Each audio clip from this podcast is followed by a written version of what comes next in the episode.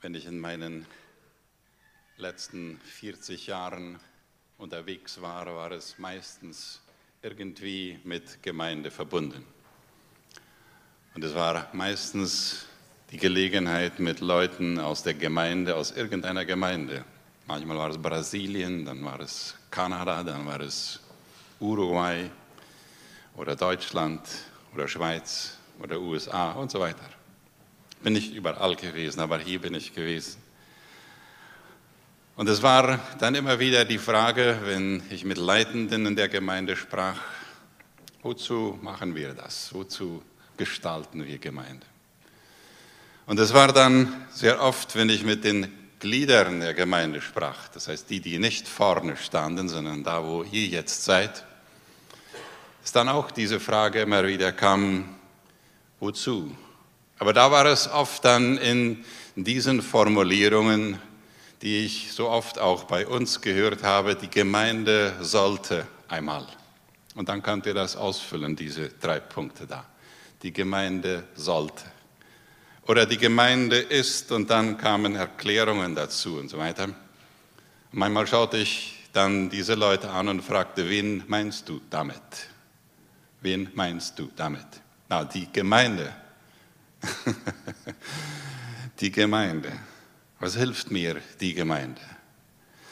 Und wir vergessen dann, ihr vergesst dann, weil ich bin ja jetzt hier und ihr seid da, äh, dass ja Gemeinde wir alle sind. Und dass das, was wir über Gemeinde sagen, das sagen wir über uns selbst.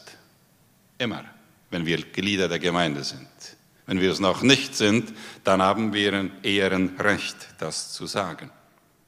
Diese Ansprüche stellen wir oft so, als ob wir von draußen die Ansprüche an andere stellen. Deshalb ist es auch jetzt, wo wir neu hier die Kirche jetzt immer mehr füllen, und ich bin heute sehr dankbar über die vielen heute, die heute da sind, äh, ihr hier an der jungen Seite, ihr, das füllt sich immer mehr auf und das ist ein Zeichen dafür wahrscheinlich, dass Universitäten wieder anfangen, anders zu funktionieren. Schön, dass ihr da seid. Wollen wir diesem Text oder wollen wir der, dem, dem Wort Gottes nachgehen und es dieser Frage stellen?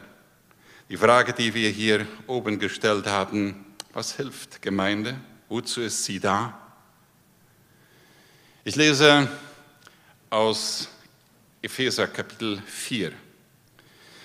Ich lese hier die Verse, manche wollen sie vielleicht hier mitlesen, äh, manche wollen das vielleicht in der Bibel, in ihrer Bibel nachlesen, manche vielleicht auch im Internet.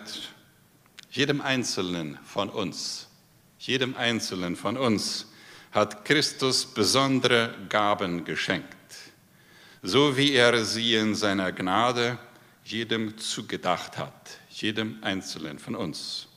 Und dann Vers 11 weiter.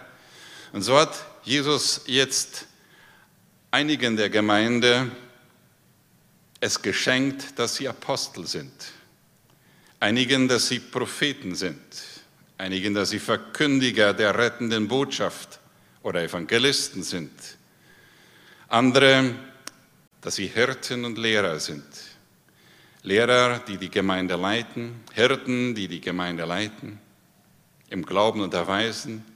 Sie alle sollen die Christen für ihren Dienst ausrüsten, damit die Gemeinde, der Leib Christi, aufgebaut und vollendet wird. Dadurch werden wir im Glauben immer mehr eins werden, miteinander den Sohn Gottes immer besser kennenlernen. Wir sollen zu mündigen Christen heranreifen zu einer Gemeinde, die, in, die ihn in seiner ganzen Fülle widerspiegelt, die Jesus widerspiegelt. Dieses Appell hier, das ich vor einigen Jahren schon einmal hier in ähnlicher Form dargestellt hatte, das soll uns heute begleiten und es wird nachher erweitert werden. Das habe ich übrigens mit etwas Überraschung gemacht während der Predigt, als ich das feststellte. Aber das kommt nachher.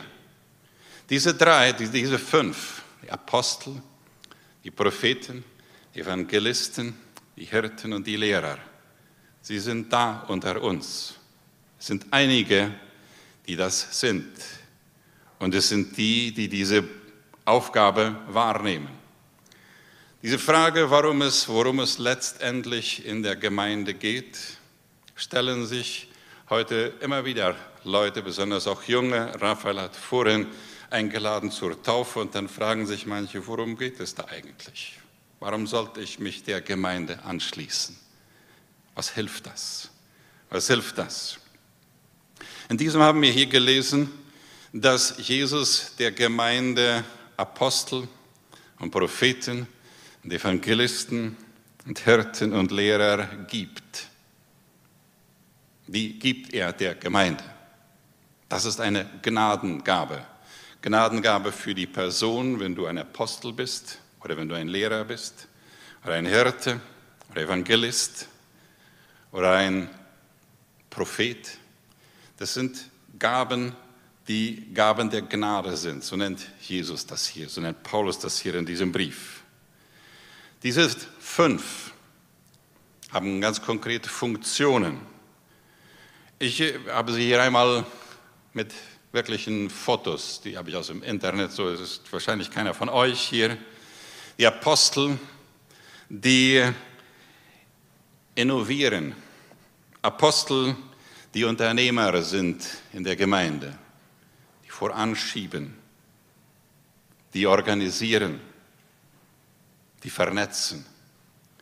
Oder die Propheten, die in die Welt zeigen und die auf Gott zeigen und sagen, Gottes Wort in dieser Situation ist das. Gott möchte, dass wir dieses begreifen, dass wir dieses verstehen, so spricht der Herr.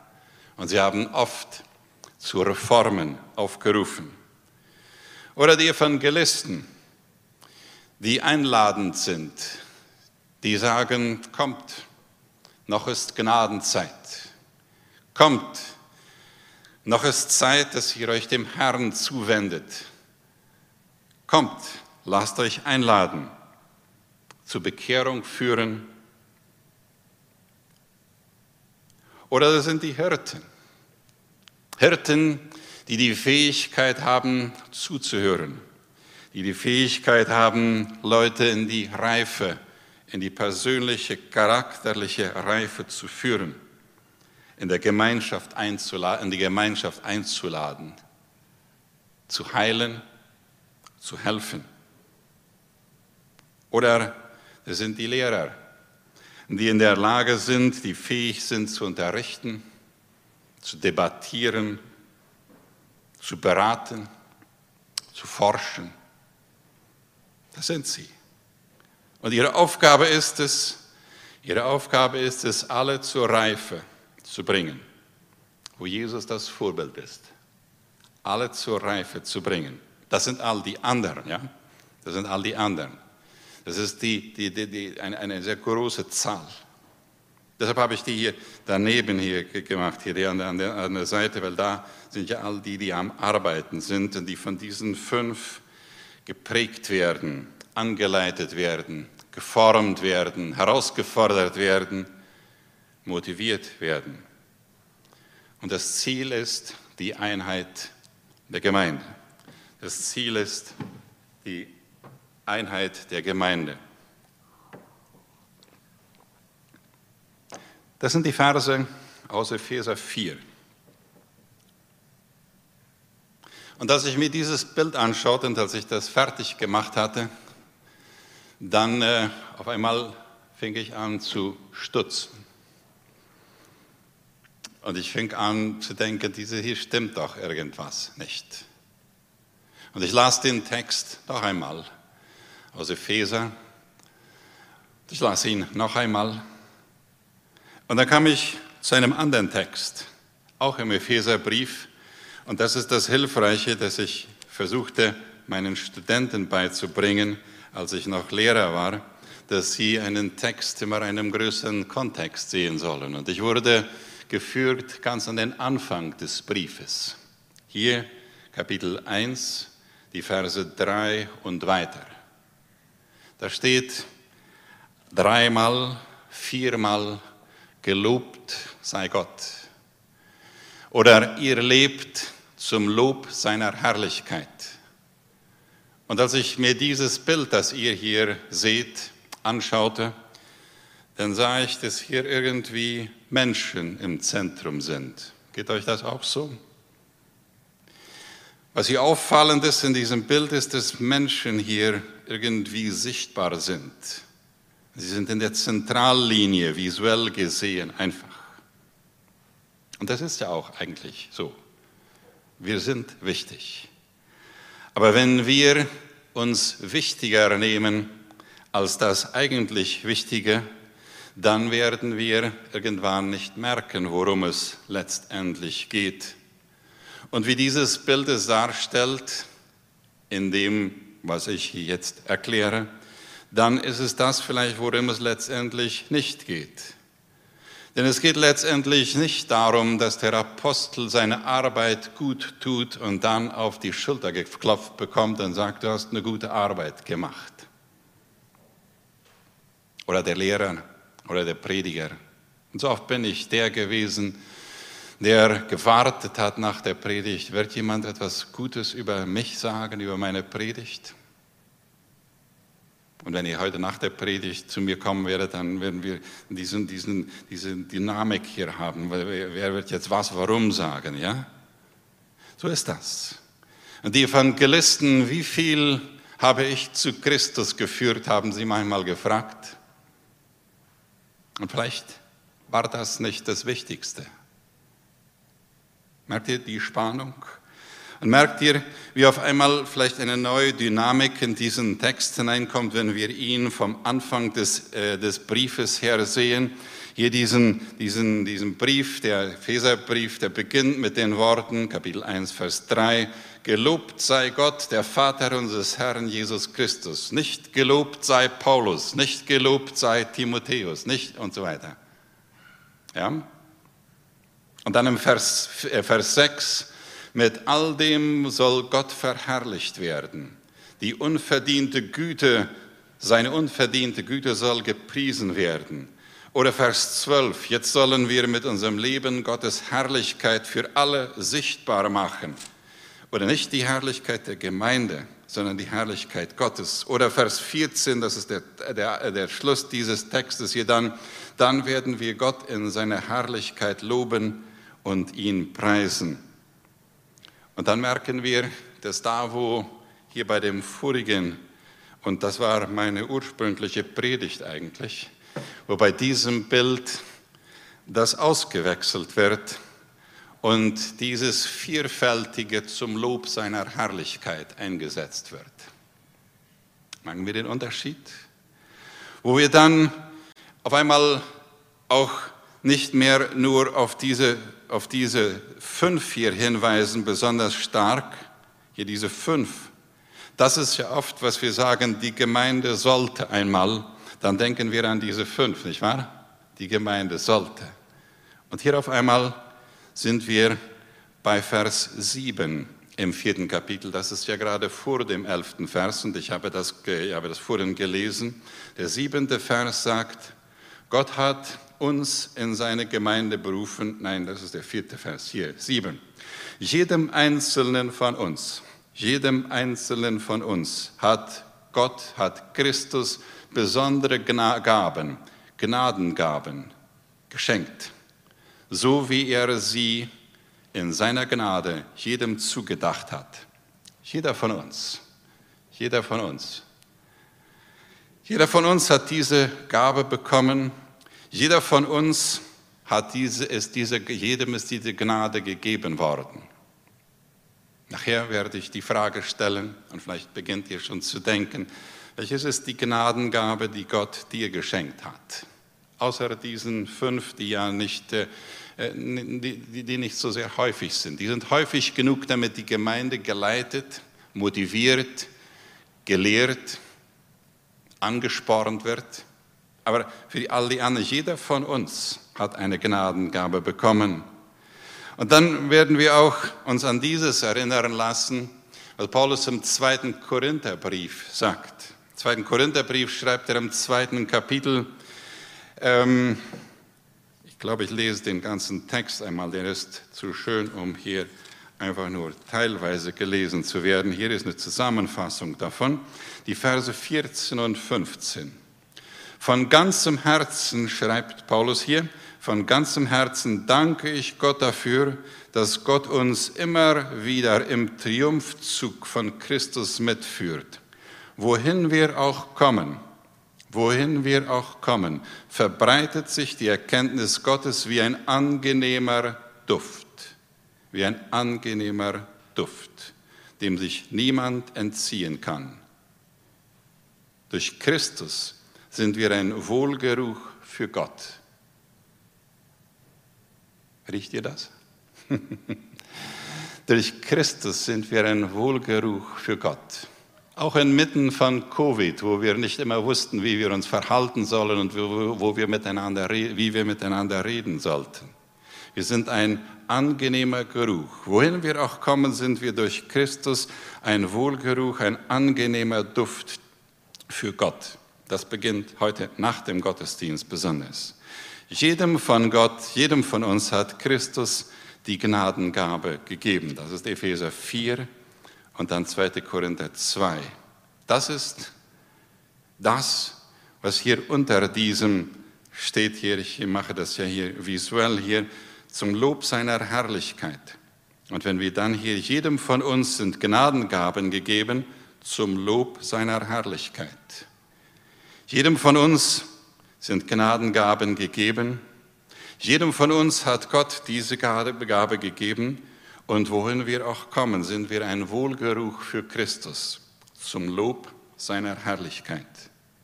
Und dann beginnen diese fünf Funktionen, in denen manche von euch sich wiederfinden werden. Und ich lade euch ein, ich werde das noch einmal gleich erklären hier, lade euch ein, euch da wiederzufinden. Nicht unbedingt werdet ihr euch wiederfinden, dann seid ihr unter diesem zum Lob seiner Herrlichkeit. Denn da steht unten, jedem von uns sind Gnadengaben gegeben. Es gibt ja noch andere Gnadengaben als diese fünf, nicht wahr? Jedem von uns. Aber hier diese fünf. Und bei all diesen fünf, das ist der Apostel, das ist der Unternehmer, der, der innoviert, der, der neue Felder entdecken möchte. Das ist der, der organisieren kann. Das ist die Person, die vernetzt und die verschiedenen Organisationen und Personen zusammenbringt, damit was? Damit etwas geschieht, damit etwas organisiert wird, auch. Aber ihr wisst schon, was ich sagen werde. Zum Lob seiner Herrlichkeit zum Lob seiner Herrlichkeit. Oder das sind die Propheten unter uns, die diese Fähigkeit haben, die größeren Zusammenhänge zu sehen. Die Weltgeschehen und die Kolonies geschehen und die Asunción geschehen und die Paraguay geschehen aus Gottes Perspektive zu sehen. Die verstehen und die dann zu Reformen aufrufen oder die einfach sagen, so spricht der Herr in diese Situation hinein. Und dann wieder, nicht zum Lob des Propheten, sondern zum Lob der Herrlichkeit Gottes, damit Jesus, damit Gott der Vater, damit Gott der Heilige Geist erhöht wird. Oder die Evangelisten, die die verkündigen, die die zur Bekehrung einladen, zur Bekehrung führen, die die inspirieren, die die Mut machen, die die Menschen zum Kreuz Christi, so wie sie es manchmal nennen, führen und die sie dazu, dabei helfen, um diesen Schritt der, der Übergabe zu machen zum Lob seiner Herrlichkeit, nicht zum Lob der Evangelisten. Oder die Hirten, die Seelsorger, die Männer und Frauen, hier auf dem Bild hat ihr euch da eine Frau im, Fahr im Fahrstuhl, im Rollstuhl. Äh, vielleicht eine Frau, die besonders von Not wusste und deshalb besonders behilflich sein konnte für andere.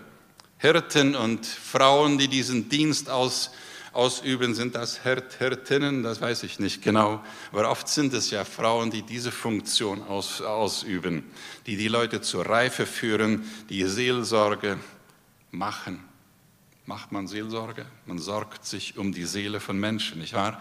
Die heilen und helfen, bin so dankbar, dass wir in diesem Jahr zwei, mindestens zwei Personen in unserer Gemeinde dafür bezahlen, angestellt haben, dass sie Seelsorge fördern in unserer Gemeinde. Die Gefahr dabei ist, dass wir dann das tun, was jemand einmal sagte, als der Prediger jemanden bat, zum Anfang des Essens zu beten. Dann sagt er, ich dachte, dafür bezahlen wir dich zum Bemeten. Ja? Ich dachte, dafür bezahlen wir dich. Und vielleicht wird irgendwann jemand zu Renate und, oder zu Noelia sagen, ich dachte, wir bezahlen dich, damit du Seelsorge machst. Nein. Sie bezahlen wir, damit sie anderen helfen, Seelsorger zu sein, damit sie anderen helfen, diese Beziehung und diese Fähigkeit des Dienstes zu entwickeln. Die Hirten und die Lehrer, die die unterrichten, die die beraten, die die forschen, die Mentoren sind, die debattieren. Da denken wir wahrscheinlich in erster Linie oft an unsere Freunde im SEMTA, die ja das zu ihrem Beruf haben.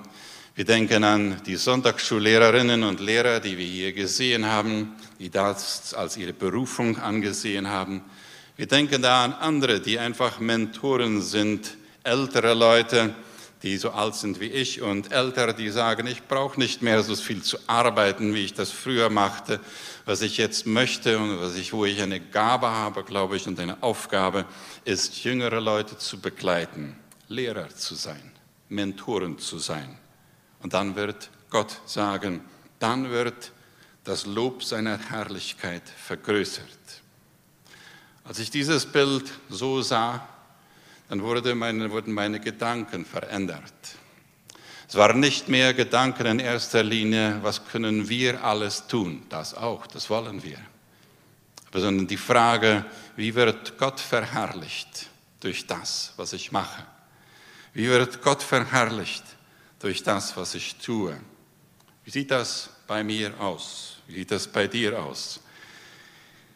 Hier, ich gehe nochmal ganz zurück hier. Da hatten wir ja dieses ursprüngliche hier, der Appell, die Apostel, die Propheten, die Hirten und die Lehrer.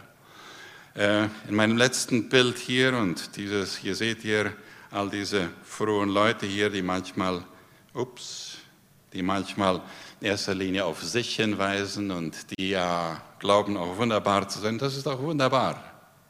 Aber das ist etwas noch Wunderbareres und das ist die Ehre Gottes.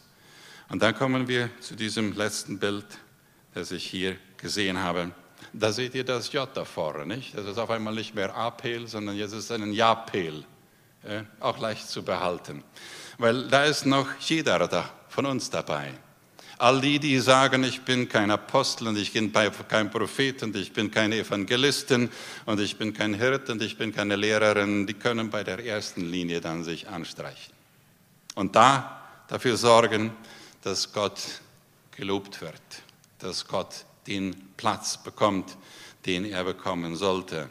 Gemeinde Jesu nach Epheser 4 und 1. Korinther 2, das ist 2. Korinther 2. Ja, seht ihr den Fehler? Hm. Das ist mein erster heute übrigens. Äh, nein, der zweite. Ich, ich hatte schon einen, ja? ja. Äh, 2. Korinther Kapitel 2. Wie sieht das bei dir aus? Dieses Bild hier, wo bist du da? Identifizierst du dich? Und die, die glauben, dass sie das, was ich vorhin erklärte, mit den Charakteristiken der Apostel, dieses, diese, diese Unternehmermentalität. Wir haben eine ganze Reihe unter uns, Männer und Frauen, wunderbar.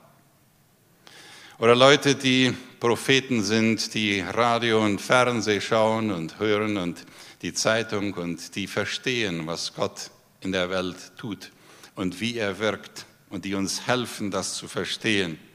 Und die sagen, das ist, was der Herr sagt. Oder die Evangelisten oder die Hirten oder die Lehrer. Wo bist du da? Da, da die, an der rechten Seite, die Striche, die sind, um deinen Namen dahin zu schreiben. Und manche von euch werden wahrscheinlich auf der ersten Linie sein. Und das ist wunderbar. Und ihr werdet dann zu den anderen fünf schauen und sagen, wie können die uns helfen, Gemeinde zu sein? Denn die fünf sind nicht Gemeinde, sondern die fünf helfen uns, allen Gemeinde zu sein. zum Lob seiner Herrlichkeit. Wie sieht es bei dir aus? Das ist die Frage an dich. Hat spontan jemand etwas hier hinzuzufügen, ein Zeugnis, eine Frage? Oder wo ihr sagt, das äh, will ich von heute neu machen? Oder vielleicht etwas Ähnliches, dass dieses ergänzt, bestätigt und vertieft, wo ihr sagt, äh, ich will nicht mehr fragen, was tut die Gemeinde, jedenfalls wenn ich Gemeindeglied bin. Ich will nur fragen, Ihr wisst schon, was ich sagen wollte. Irgendjemand? Wenn ihr das habt, dann wird irgendjemand euch ein Mikrofon bringen, damit die in Irland das auch hören können.